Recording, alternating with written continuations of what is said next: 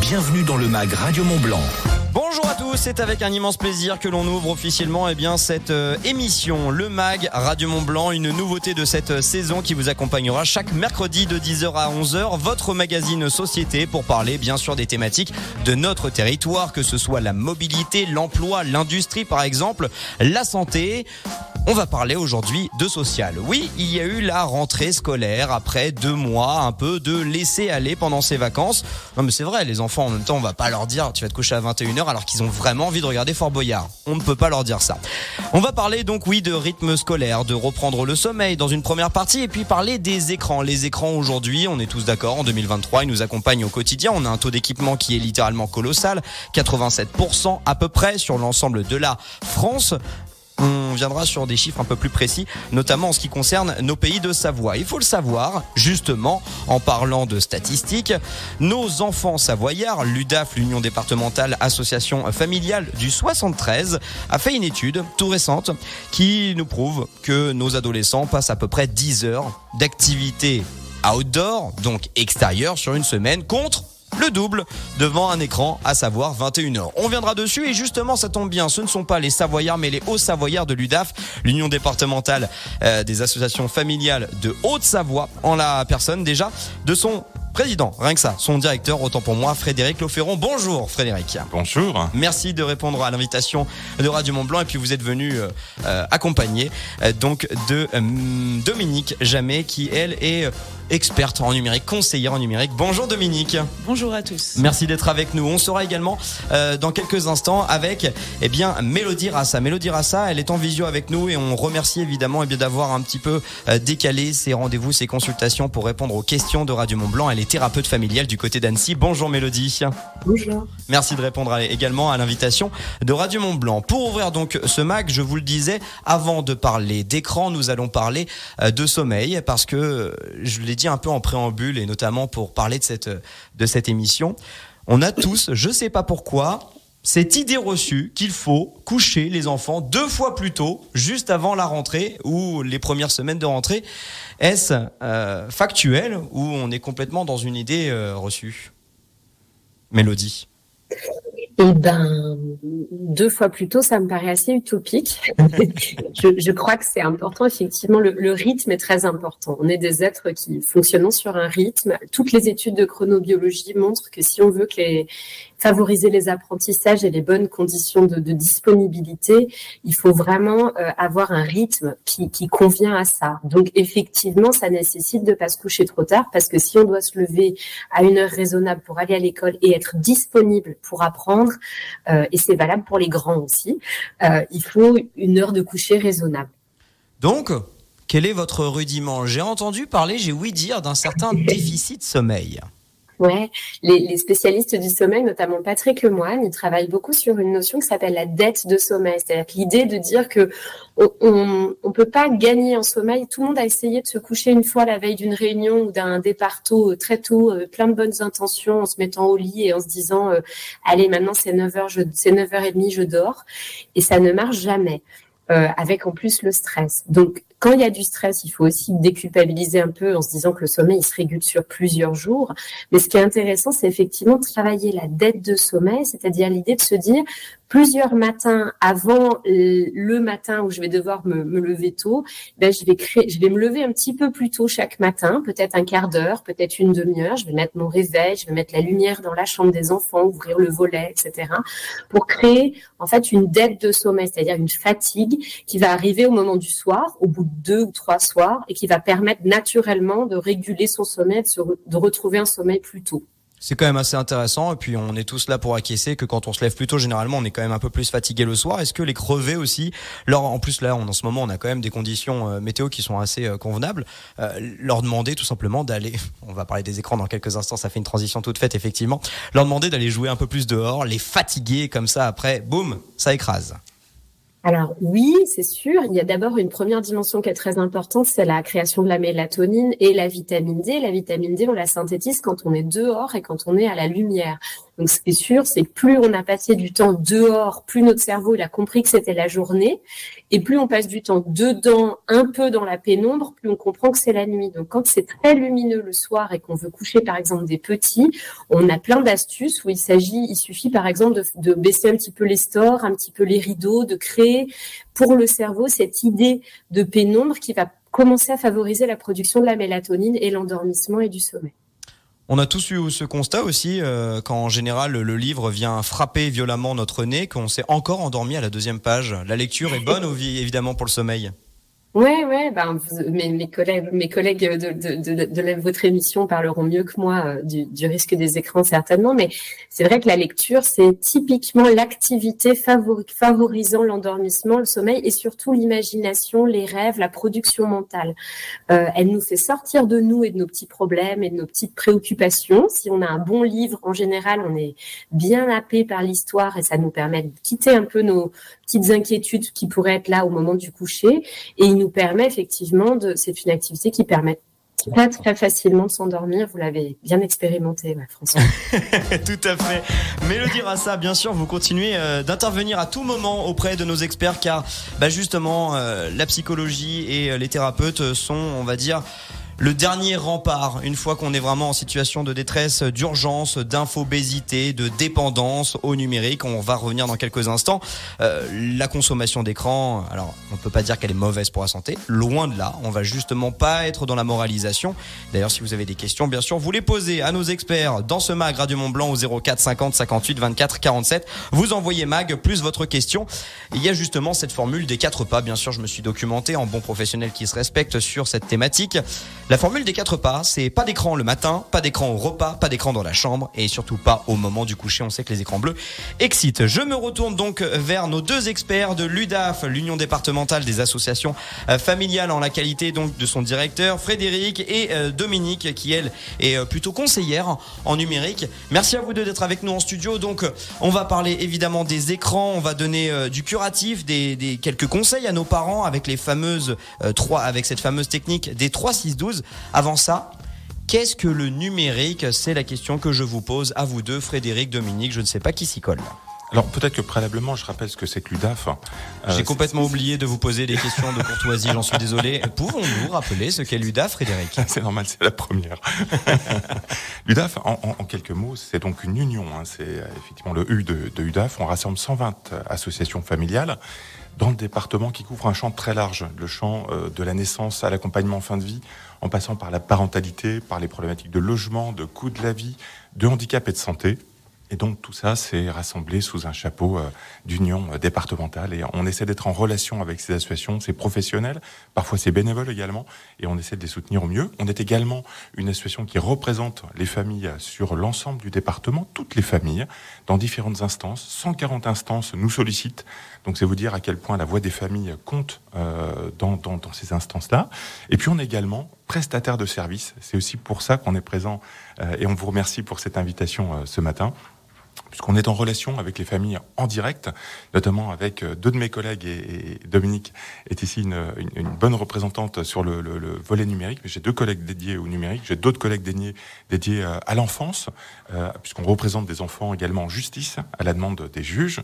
On travaille avec l'aide sociale à l'enfance également. On vient renforcer et on vient épauler nos collègues de l'aide sociale à l'enfance. On intervient auprès des familles en difficulté économique et pour finir, on intervient également auprès de majors protégés, des personnes en tutelle et en curatelle, donc des personnes particulièrement vulnérables. Et donc, euh, forcément, avec une problématique diablement inhérente et tellement contemporaine de notre temps, euh, la menace, l'opportunité, justement, on va essayer de, de, de, de, bien mettre tout ça à plat ensemble avec vous, euh, l'UDAF, et notamment avec bah, ces écrans qui accompagnent notre quotidien. Il est complètement illusoire de penser que nos enfants ne regarderont jamais la télé, ne seront jamais sur une tablette ou un téléphone portable. On rappelle que 87% des ménages sont équipés, quasiment 99% en termes de smartphones les enfants sont certains, eh bien, euh, euh, comment dire, mis devant un écran très tôt. On va revenir justement, et bien sûr, ces différentes étapes euh, d'accompagnement. Dominique, vous, vous, vous, vous, détaillez des écrans vraiment différents. Il y a différentes thématiques dans les écrans. Faut pas tout mettre dans le même sac quand même. Tout à fait. Il y a des écrans qui permettent de jouer, c'est ceux qu'on va voir le plus souvent dans les mains des enfants. Et puis il y a des écrans qui permettent de travailler, de faire des recherches, de simplement toute la journée dans son entreprise, on est devant un, un écran. C'est pas du loisir, voilà, c'est du travail. On est obligé de l'utiliser. Et puis un dernier qu'on appelle l'écran de socialisation. Eh ben, pour rester en contact avec ses amis, pour faire euh, une visio avec ses grands-parents ou le papa qui est loin en déplacement. Voilà, donc c'est vraiment ces trois types d'écrans et chacun ne peut est complémentaire de l'autre, mais ne peut pas vivre sans l'autre. Tout à fait. Euh, mais alors pourquoi pourquoi est-ce que euh, on est autant attiré par des écrans? Pourquoi est-ce que les jeunes Alors, je vais prendre un exemple concret. Euh, on arrive à mettre un, enfant arrive à rester concentré devant une partie de jeu vidéo, par exemple, pendant 4 heures. Et derrière, on lui demande de faire ses devoirs pendant 4 heures. Ça va pas du tout, bizarrement, avoir le même résultat. Je, peux peut-être prendre le relais, effectivement. La question du numérique, euh, elle est actuelle dans la mesure où elle est présente, le, le, numérique est présent partout. Il est présent partout et de plus en plus jeune. Euh, la difficulté, c'est que pour les enfants qui sont amenés à, grandir dans cet univers-là, y compris dans l'univers familial, évidemment, ils prennent exemple souvent sur les parents. Et aujourd'hui, la plupart des parents utilisent euh, à tout moment de la journée, du matin au soir, le routine numérique. C'est quelque chose qui influe, qui modifie les comportements et qui leur donne des références. Des références qu'on n'avait pas il y a 30 ans, ça va de soi. Donc, ce qui se passe à l'école, ce qui se passe à la maison, c'est quelque chose qui va impulser une envie, un besoin, d'accéder à ces outils-là. Donc c'est quelque chose qui est très important à rappeler aussi aux parents, parce que souvent on l'oublie. Euh, les parents ont tendance à s'intéresser un peu à ce qui se passe sur l'écran de l'enfant, mais oublient qu'eux-mêmes sont un modèle pour l'enfant. Et donc, il faut réguler parfois aussi son propre usage et sa propre habitude du numérique à la maison. C'est ce qu'on appelle l'exemplarité, mais le, le, terme peut être un peu plus nuancé, je crois, par Mélodie Rassa, donc euh, cette thérapeute d'Annecy qui nous accompagne également en visio. Vous, vous parlez d'hygiène familiale, Mélodie. Oui, c'est-à-dire que moi j'aime bien aussi utiliser le terme d'infusion, c'est-à-dire que je pense que dans l'éducation, ce qui prône, c'est pas ce qu'on dit, c'est ce qu'on infuse, comme dans une tasse de thé. C'est-à-dire c'est un climat ambiant. C'est-à-dire si vous prenez la non-violence et que finalement vous passez votre temps à pester dans votre voiture en présence de vos enfants, vous aurez beau prôner la non-violence, ça prendra pas tellement. Et par exemple, j'utilise beaucoup ce terme-là pour les livres. On a tous très envie que nos enfants soient des lecteurs. Si chez nous, il n'y a pas de livres qui traînent, de magazines, que les enfants ne voient jamais feuilleter un bouquin, euh, prendre un temps pour euh, lire un article, éventuellement parler euh, dans le temps de repas, ben, en fait, nos enfants, ils, ils, naturellement, ils deviendront pas lecteurs. Et donc, du coup, c'est très important, effectivement, de travailler. Moi, j'appelle ça avec les familles avec qui je travaille l'hygiène familiale.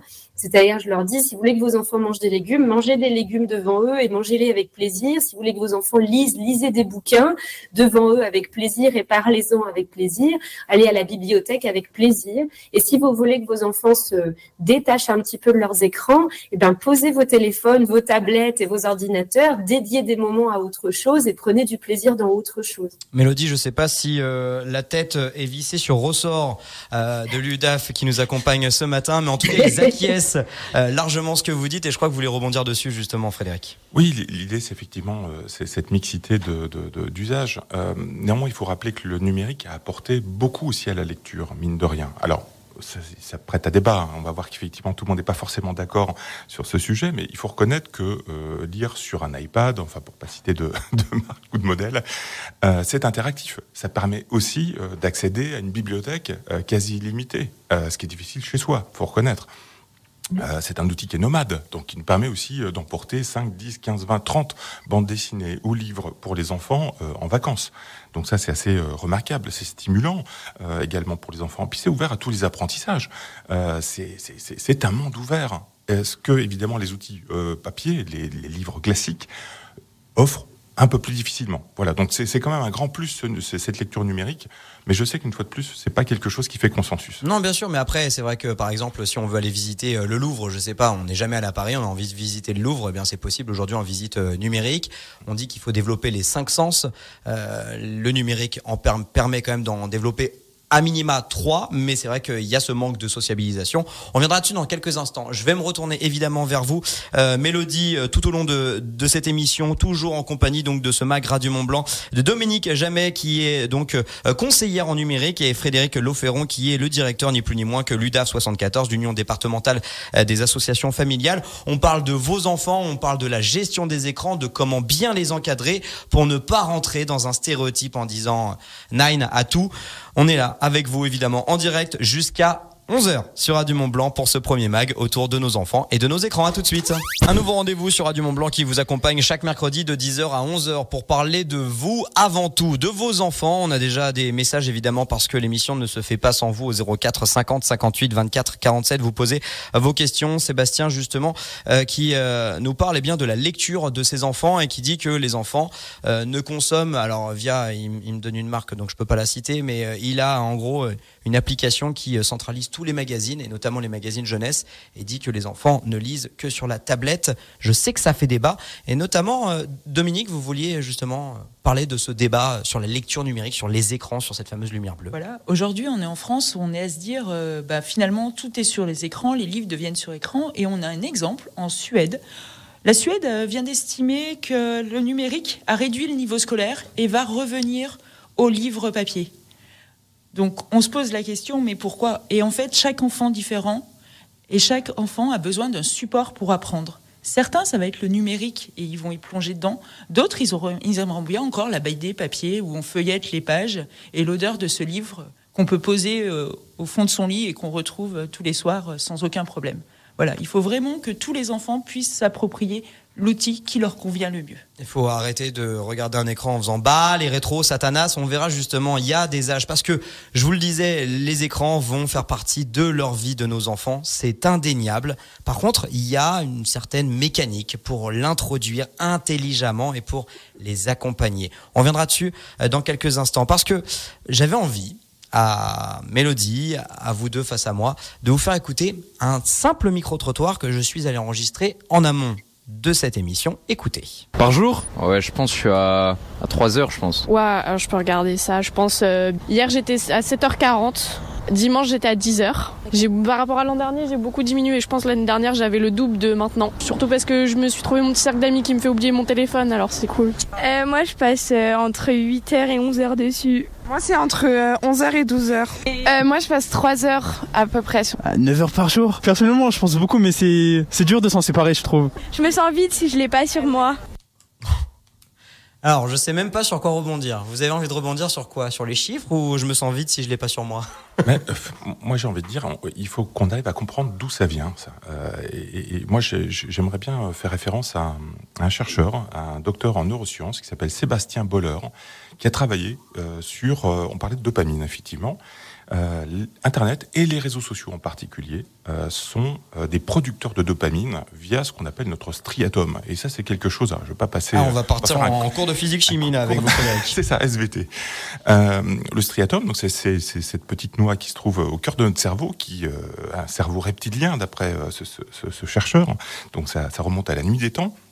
Et il a pour objectif, ce striatum, de produire de la dopamine à chaque fois qu'on a, on atteint un objectif on se fait plaisir et donc euh, on mange un bonbon, ben, on a atteint l'objectif de, de, d'avoir du sucre et donc la dopamine est produite. De la même façon sur les réseaux sociaux, quand on obtient des likes, on est content, euh, ça libère de la dopamine, mais on a besoin d'un petit peu plus de likes parce qu'en fait le striatum, il n'a jamais été conçu pour se réguler. Il est jamais, il arrive jamais à satiété. Et donc, c'est quelque chose qui est structurel, qui est profondément humain. Et l'outil informatique aujourd'hui, il nous offre, euh, c'est une porte ouverte vers le plaisir sans limite. Et euh, on en revient à, à ce qu'offrent les, les, réseaux sociaux. Vous savez, le scrolling, ce qu'on appelle le scrolling. C'est-à-dire faire défiler son fil d'actualité ou euh, sa page Instagram, euh, les vidéos extra courtes de TikTok, etc. Exactement. Ça, ça participe aussi à cette addiction. Et donc, ça participe au fait qu'on produise des petites doses de dopamine en disant tiens ça c'est sympa c'est des nouvelles que j'ai pas lues.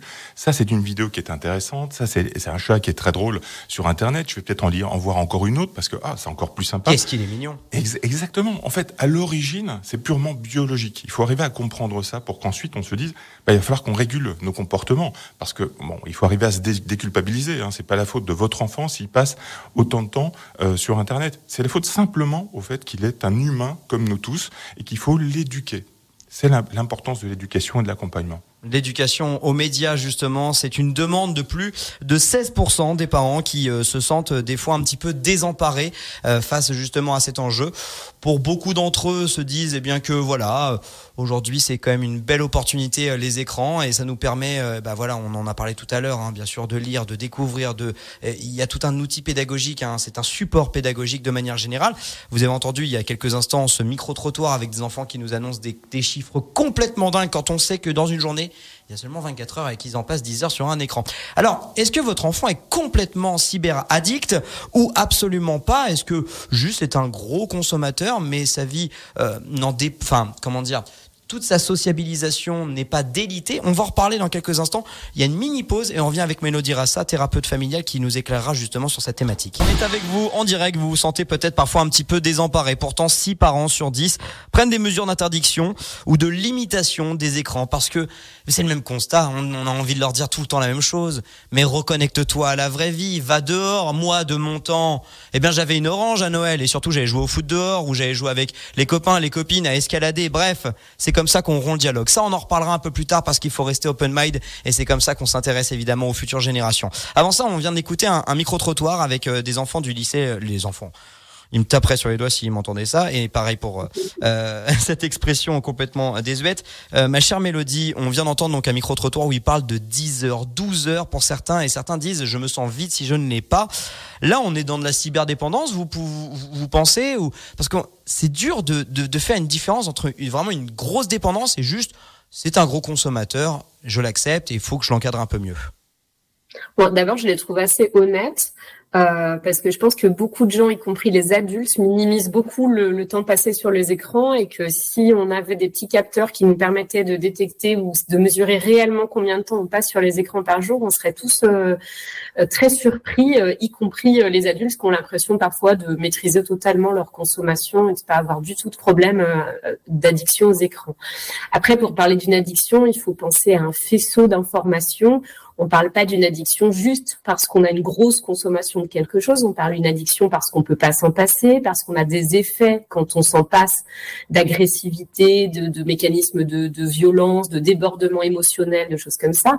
Et puis nous, les psychologues, on s'intéresse beaucoup à l'environnement d'un jeune qui consomme ou d'un adulte hein, qui consomme beaucoup, qui est dans une surconsommation, c'est-à-dire si les notes sont correctes, si l'assiduité à l'école se maintient, s'il a une activité sportive à laquelle il tient et qu'il s'y rend régulièrement avec plaisir, s'il a des copains et que son environnement social est nourri et riche, et s'il y a des échanges avec la famille qualitatifs, des repas pris ensemble, des temps partagés, des choses comme ça, moi je dirais qu'on peut avoir une grande passion pour un jeu vidéo. Euh, les parents, ils viennent pas consulter parce que leur enfant lise 8 heures par jour. Donc du coup, il faut aussi remettre ça dans un contexte en se disant qu'un enfant qui finalement a tout ce que je viens d'énumérer par ailleurs et qui dit qu'il va bien effectivement, euh, peut-être simplement qu'on peut effectivement se dire que c'est quelqu'un qui a une grande passion pour un jeu vidéo pour euh, euh, quelque chose, et on peut peut-être essayer de s'intéresser avec lui à, cette passion. Si je comprends bien, juste le centre donc de, de la problématique, c'est vraiment l'isolement, l'isolation, la, la désocialisation, les mauvaises notes, rester euh, plutôt seul avec son écran qu'avec ses copains, parce qu'un écran peut complètement être social finalement. On va au cinéma avec ses copains, on regarde une série tous ensemble, on joue à la console avec ses potes et, et ses copines. Ça, c'est social. Donc là, du coup, il n'y a pas d'alerte à tirer. Oui, c'est ça. Un des éléments qui peut être un bon indicateur pour les parents, c'est de savoir si ça empêche des choses. Est-ce que ça empêche de dormir? Est-ce que ça empêche de partager des temps de famille? Est-ce que ça empêche d'avoir des copains, etc. Et puis de voir aussi qu'est-ce que ça crée quand on éteint l'écran ou quand on n'en a pas. Ça, c'est un très bon outil. Le premier test qu'on peut faire même avec soi-même, c'est de se dire, tiens, si je me pose la question suite à notre émission sur ma consommation d'écran, bah, tiens, peut-être que pendant un jour ou deux, j'essaye de ne pas utiliser mon écran euh, à des temps où je peux me permettre de le faire, parce que nous, on travaille avec nos écrans aussi, mais peut-être que le soir, en rentrant à la maison, je peux éteindre mon téléphone, le mettre en avion, faire autre chose pendant une ou deux soirées et voir comment ça se passe pour moi. Et à partir de là, ça me permet d'avoir un bon feedback pour me dire, tiens, effectivement, c'est un vrai problème parce que j'ai mis beaucoup de temps à m'endormir, j'étais très agressive, j'étais pas bien, ou de dire, ben, en fait, non, c'était qualitatif, c'était chouette, j'ai partagé du temps avec mes enfants, tiens, je peux faire aussi parfois autrement. Frédéric Loferron, euh, directeur euh, de l'UDA 74, vous vouliez réagir, je crois, à ce que disait euh, Mélodie. Oui, mais Mélodie évoquait le fait qu'on peut être très bon en jeu vidéo et avoir un équilibre de vie familiale, personnelle, tout à fait épanoui. Les jeux vidéo développent aussi des compétences, développent des capacités que d'autres supports. Exactement, la dextérité, la, la, le fait, l'esprit collaboratif. En jeu vidéo, combien de jeux vidéo aujourd'hui en ligne euh, nécessitent d'interagir avec euh, le reste de l'équipe euh, pour faire en sorte qu'on atteigne l'objectif commun? Ça, c'est formidable, l'esprit collaboratif. le fait qu'on puisse aussi atteindre ces objectifs, ça permet de gagner en confiance en soi. Ça, c'est quelque chose de très important aussi pour les enfants. Je pense que c'est important que les parents sachent que le jeu vidéo en soi n'est pas mauvais, qu'il apporte un plus, qui répond à un besoin, une fois de plus, euh, il, faut, il faut le réguler. Enfin, je pense que Dominique sera d'accord. Tout à fait. Il faut réguler ces jeux vidéo et simplement dire à son enfant tu joues pendant une heure et tu t'arrêtes, ça ne fonctionnera pas. Par contre, tu fais une partie avec les copains pendant euh, le temps que dure la, manche, un quart d'heure, 20 minutes, et après on fait une pause. Là, ça marchera très bien. Et puis, il y a une autre petite solution, astuce qu'on peut proposer aux parents. Ah, on est tout oui, Dominique. S'il vous plaît, les parents de Savoie et de Haute-Savoie vous écoutent. Eh bien, on a une réglementation PEGI sur les jeux. On a des jeux pour les enfants de 3, 7, 12, 16 et 18 ans. Et sur tous les jeux vidéo, vous avez cette pastille PEGI qui est appliquée. Donc, regardez avant de proposer un jeu à votre enfant. Et c'est pas parce que les copains jouent à Call of Duty qui est interdit au moins de 18 ans, que votre enfant a le droit d'y jouer et vous avez des arguments pour leur dire bah non. Même euh, le producteur du jeu considère que tu ne dois pas jouer. Mais Dominique, Personne respecte les pastilles Peggy. Comment ça Je sais pas combien de jeux vidéo plus 18 j'ai acheté dans ma jeunesse alors que je n'avais que 12 ou 13 ans. Eh ben c'est pas bien. bien sûr que c'est pas bien. J'ai un petit quiz d'ailleurs pour ah. vous. Parce que ce, ce système Peggy, il devrait être davantage consulté, davantage connu par les parents. Et souvent, effectivement, on l'achète parce que c'est la sortie du, du moment, euh, parce que ça fait plaisir aux enfants. Et il y a sept critères qui définissent euh, les classes d'âge. Donc ces classes d'âge, c'est de 3, 7, 12, 16 et 18 ans. Je vais vous poser cinq questions, cinq jeux, et vous allez me dire un petit peu euh, à quelle classe d'âge ces jeux s'adressent, et on va voir un petit peu si vous avez une bonne expérience de cette classification. Alors, allons-y. Commencer par Lego Marvel. Lego, Marvel, vous voyez un petit peu l'univers. À votre avis, c'est 3, 7, 12, 16 ou 18 L'univers Lego. Lego Marvel. Lego Marvel. 3, 7 3, 7, 12, 16, 18. 7. Bravo, un point. Allez, un bon point. GTA. Ah bah. Ah. ah bah Lui, je l'ai tellement pratiqué que je peux d'ores et déjà vous annoncer un plus 18. C'était facile. et, et quand même, combien d'enfants euh, de 12, 13, 14 ans jouent déjà à GTA. Enfin, je veux dire, c'est quelque chose d'assez énorme. Ça semble évident pour vous, euh, mais des enfants très jeunes qui ne sont pas sous le regard des parents jouent à GTA. Et ça, c'est important de le rappeler, c'est très violent. Spider-Man, là, sur les dernières consoles, euh, dernière génération, un bon hmm, Spider-Man. Un bon Spider-Man, on doit être sur... Euh... 3, 7, 12, 16, 18 12 16. Ah ouais, quand même. Eh oui. Rocket League, vous savez, là, le jeu de foot avec les avec, véhicules. Avec, avec des petites voitures Bon, ça, ça doit être pas, beau, pas beaucoup, en dessous de 12 3. Ah, voilà. Eh oui, ça s'est ouvert à tous. Et pour finir, Zelda. Zelda, pourtant, pourtant, tout le monde a été éduqué à Zelda si vous jouez à la console. Euh, 16 12. Ah, quand Donc même. ça va. Ça va. Bravo. Voilà, merci beaucoup en tout cas. Vous êtes qualifié pour la deuxième manche. Peut-être sur un prochain épisode euh, du mag. On parlait donc euh, eh bien de, de, de ces jeux et de ces classes d'âge effectivement. Euh, Est-ce qu'il ne serait pas le moment de, de citer donc ce célèbre, euh, il est thérapeute je crois, euh, cet homme qui a créé donc cette fameuse catégorie des 3, 6, 9 12. Son nom m'a échappé entre temps. Euh, Quelqu'un là peut-être pour me le rappeler Serge Tistron. Merci beaucoup. C'est un psychiatre euh, et on l'a d'ailleurs invité à Annecy l'an dernier pour faire mhm. une belle conférence précisément sur ce sujet. Il a fait, il a fait ça le comble. Et euh, l'idée, c'est qu'on. Alors nous, on adhère évidemment à, l'UDAF à, son positionnement, qui est un positionnement pragmatique. Euh, L'univers, on l'a dit tout à l'heure, du numérique, euh, bah, nous, euh, on, baigne dedans. Les enfants baignent dedans, les parents baignent dedans toute la journée. Il faut arriver à trouver un juste équilibre entre les activités numériques euh, et le reste. Euh, Serge Tisseron, il défend effectivement cette idée qu'il y a, selon les classes d'âge, des usages différents, différenciés, évolutifs et que les parents doivent accompagner cette évolution. Et c'est important que, bah, en deux mots, Dominique puisse vous dire à quoi ça renvoie.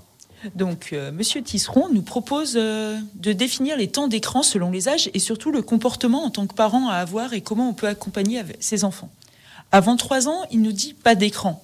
Certes, mais faire une visio avec euh, papy qui est loin. Oui, voilà, c'est ça. Il y, a, il y a quand même des euh, différences. Il y a des différences.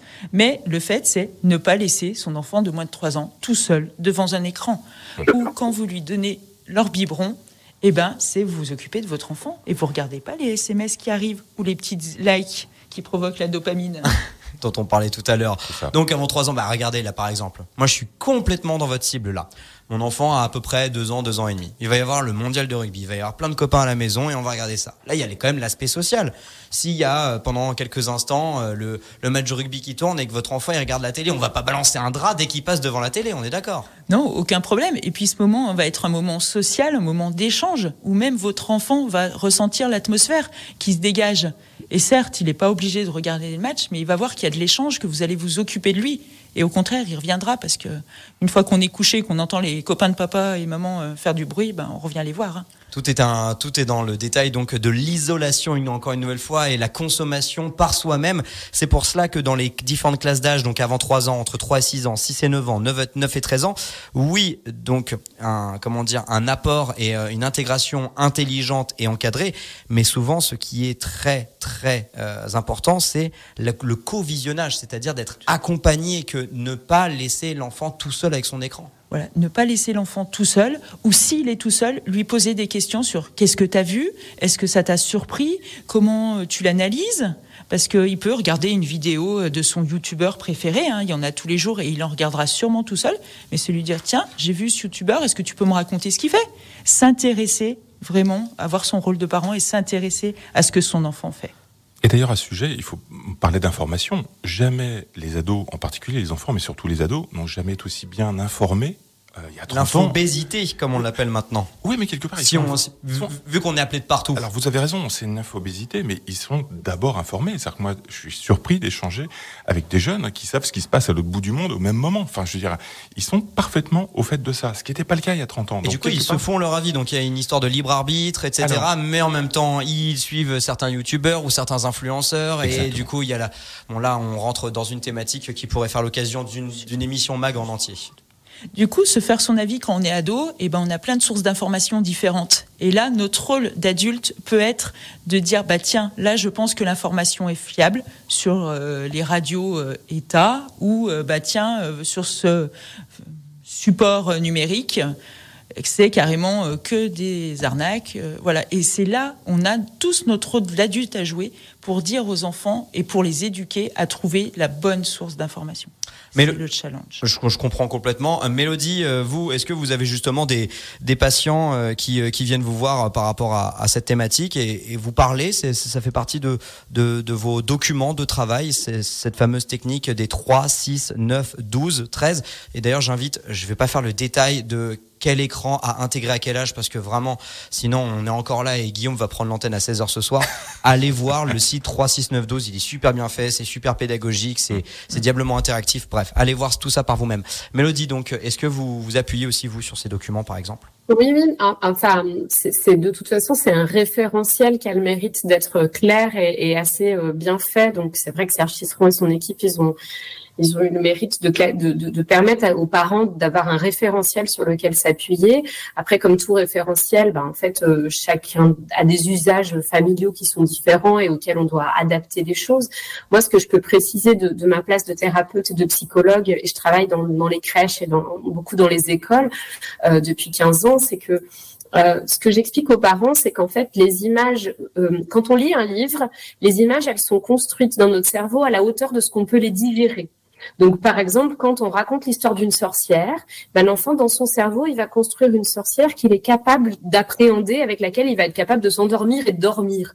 Euh, si je regarde le même dessin animé et qu'on me propose une sorcière qui est pas celle que mon imaginaire peut recevoir, mais qui est celle que le dessinateur de, de, de, de- de- du dessin animé a choisi de me proposer, ben, en fait, si ça se trouve, elle correspond pas à ma capacité à, à ce moment-là à digérer cette sorcière. Rajouter à ça euh, des pixels, rajouter à ça une vitesse euh, sur l'écran qui fait qu'en fait, je vais pas pouvoir tourner la page à la vitesse que je veux. Vous voyez bien les enfants, quand la page fait peur, ils la passent. Des fois, ils passent beaucoup de temps dessus. Des fois, ils vont demander qu'on passe deux pages après. Quand je regarde un dessin animé, je peux pas gérer ça. Donc, du coup, j'en prends dans la tête toutes les informations qui me sont présentées, qui me sont un peu vomies. Et à partir de là, ben moi, en fait, je vais, je vais vivre un, micro-trauma euh, si tant est que l'émission soit pas adaptée à, à, à mes capacités intellectuelles. Donc, moi, je vous parle d'un dessin animé pour un tout petit. Par exemple, moi, je suis très sensible, je précise aux parents qu'il y a une différence entre des personnages de dessin animé qui sont des carottes et des choux-fleurs avec des yeux, qui vont aller voir une sorcière, euh, et des petits personnages humains qui vont aller voir une sorcière parce que pour le coup, je vis pas du tout les mêmes représentations et moi quand j'ai 4 ans et demi ou 5 ans, ben, je crois que les sorcières elles existent parce que les petits garçons de la télé, ils sont allés voir la sorcière. Ce qui me permet de me détacher quand c'est des choux-fleurs et des carottes. Et après pour les enfants plus grands si je peux me permettre, ben en fait, moi je, je mets toujours en garde les parents en leur disant voilà, en ce moment, vous allez regarder le journal télévisé avec vos enfants de 8 et 12 ans le soir en vous disant tiens, c'est informatif, c'est un moment partagé ensemble. On est ensemble, comme euh, Dominique a dit, on regarde la télé ensemble avec nos enfants. Super, on va faire ça. Alors le soir, on regarde le journal télé. Ben, en ce moment, si vous regardez le journal télé, probablement vous allez tomber sur un climatologue qui va vous dire qu'avec le réchauffement, la canicule qu'on se paye, peut-être on est morts tous dans dix ans. Vous allez avoir des images de la guerre en Ukraine et il est possible que vous ayez des images de gens qui traversent avec leurs bébés et des petits enfants la Méditerranée pour venir s'exiler en, en Europe. C'est pas forcément des ben, images qu'il faut intégrer voilà, moi je coupe la télé, je suis capable en tant qu'adulte, malheureusement peut-être, mais je suis capable en tant qu'adulte de reprendre le cours de ma vie et de pas être dans un mini, dans un traumatisme trop fort. Je vais peut-être et j'espère déclencher un levier qui va me permettre de m'associer à une association et de donner trois sous ou d'aider peut-être quelque chose, ça je le souhaite. Mais à côté de ça, je vais pouvoir faire ma nuit, ma journée de travail le lendemain. Maintenant, si j'ai 10 ans que je reçois ça, même si mes parents sont très sympas et le soir en parlent et m'expliquent, comment je dors, moi. Je comprends complètement. Euh, on va rebondir dessus évidemment dans quelques instants. On doit juste marquer une toute petite pause à tout de suite. On parle donc des écrans de nos enfants, de nos adolescents. On a abordé diverses thématiques. Bien sûr, vous pourrez retrouver euh, l'intégralité de cette émission en podcast audio et replay vidéo sur notre page Facebook et bien sûr la chaîne YouTube Radio Mont Blanc. La formule des quatre pas, par exemple, sans moralisation une nouvelle fois. Ce sont que juste des axes de travail, des conseils que vous pouvez vous appliquer. Pas le matin, pas au repas, pas dans la chambre, pas au moment du coucher. Ça, c'est en ce qui concerne les écrans. On a parlé des fameuses euh, étapes extrêmement importantes des 3, 6, 9, 12, pas d'écran avant 3 ans, sauf cas exceptionnel. Et puis après, voilà, l'intégrer intelligemment en les accompagnant et en restant évidemment dans l'interaction avec eux. Il ne faut pas que euh, l'écran soit un isoloir ou un exutoire. Il faut que l'écran reste collaboratif. Et euh, je, je, je, je, me tourne notamment vers, vers, vers Mélodie pour ça, étant donné que euh, c'était quand même c'est très intéressant ce que vous m'avez dit hors antenne. C'est-à-dire que quand nos enfants sont jeunes, souvent on est des parents jeunes par la même occasion, souvent on fait des choses qui ne nous intéressent absolument pas et qui l'intéressent lui, à savoir, euh, bah, par exemple, jouer au cube. Et pourtant, il y a un moment, on arrête voilà cette interaction avec eux, cet échange, de leur demander qu'est-ce qui te plaît, pourquoi tu le fais, comment tu le fais? Ah, c'est intéressant. On a un peu, euh, on devient un peu vieux con, c'est vrai. Hein. On dit ah, de mon temps, on faisait pas ça. Comment, pourquoi, comment on fait en fait? Comment on fait pour continuer de les accompagner et continuer de s'intéresser et donc ne pas les laisser à des écrans? Je, je, oui, je pense que c'est important de, de, de, repenser à ça, c'est-à-dire de se dire souvent les parents d'adolescents que je peux recevoir au cabinet me disent euh, euh, oui mais moi ça oh mais moi c'est pas du tout mon truc euh, moi les jeux vidéo ça m'intéresse pas du tout alors oh mais moi j'y connais rien à TikTok etc et moi je leur réponds deux choses. La première c'est que je leur dis que pour pouvoir assurer une sensibilisation et assurer une prévention suffisante il faut qu'ils s'y intéressent au moins un tout petit peu. On peut pas laisser un enfant euh, relativement jeune, s'intéresser à quelque chose euh, qu'on ne maîtrise pas du tout, euh, en disant mais moi ça ça m'intéresse pas, mais par contre oui il est sur TikTok toute la journée, je sais pas exactement ce qu'il fait, etc. Et c'est un discours qu'on entend souvent malheureusement. Et puis la deuxième chose qui, que je leur dis, c'est que c'est pas tout à fait juste de dire ça parce que quand leurs enfants étaient petits, effectivement, comme vous le soulignez, François, comme on en a parlé au préalable tous les deux, bah, en fait, on jouait avec eux, on jouait dans le bain, on jouait avec eux au cube, on jouait avec eux au, polymobile, aux poupées, aux Barbie, à tout ce que vous voulez euh, euh, qui existe. Et ne me dites pas que c'était votre passion tout le temps. Euh, donc du coup, je, je, pense que en fait, ce qui nous plaît à ce moment-là, c'est l'interaction, c'est-à-dire c'est de passer un moment avec nos enfants et pas tellement de jouer à la poupée.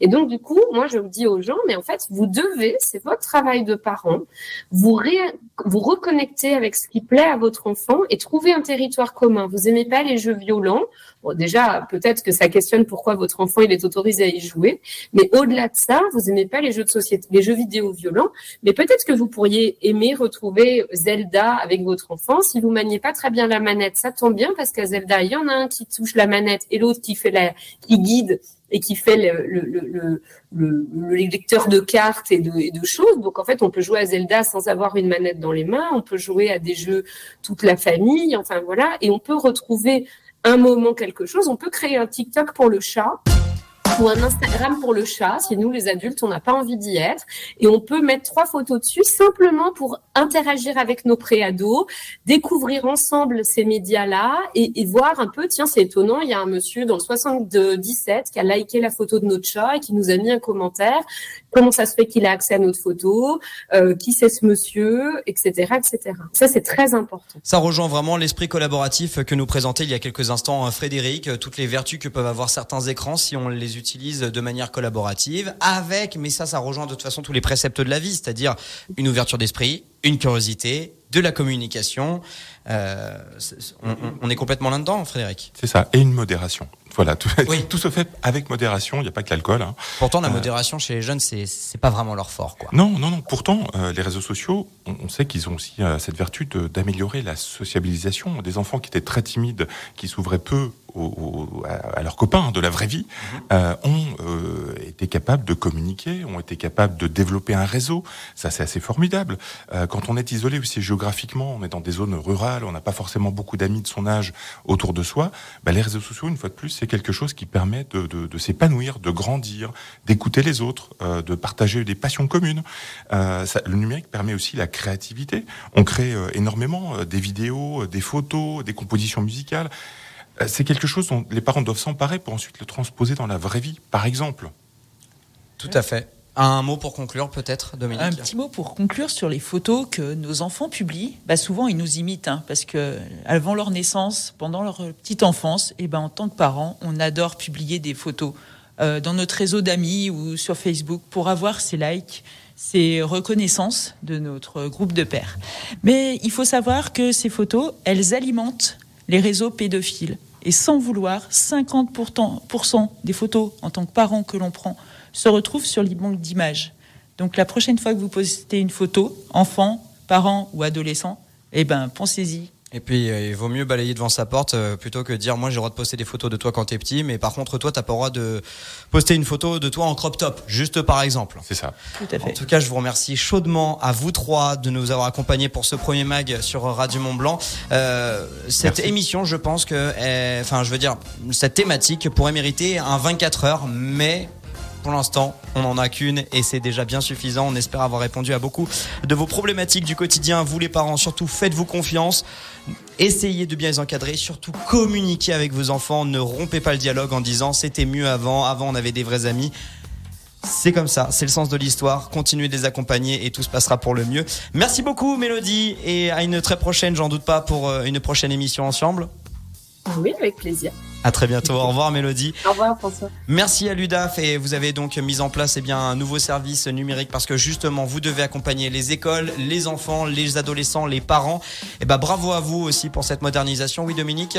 Un dernier petit mot, si vous voulez retrouver nos interventions ou nous faire intervenir euh, sur la Haute-Savoie, on est disponible. Rendez-vous sur notre site internet UDAF 74. Tout simplement. Merci beaucoup Frédéric. Bonne journée. On se retrouve très bientôt sur Radio Mont Blanc pour un prochain mag. Ce sera la semaine prochaine. On parlera d'habitat avec notre partenaire Iria Immobilier. Ça aussi, c'est bien local, justement, l'habitat et c'est pris complètement affolant.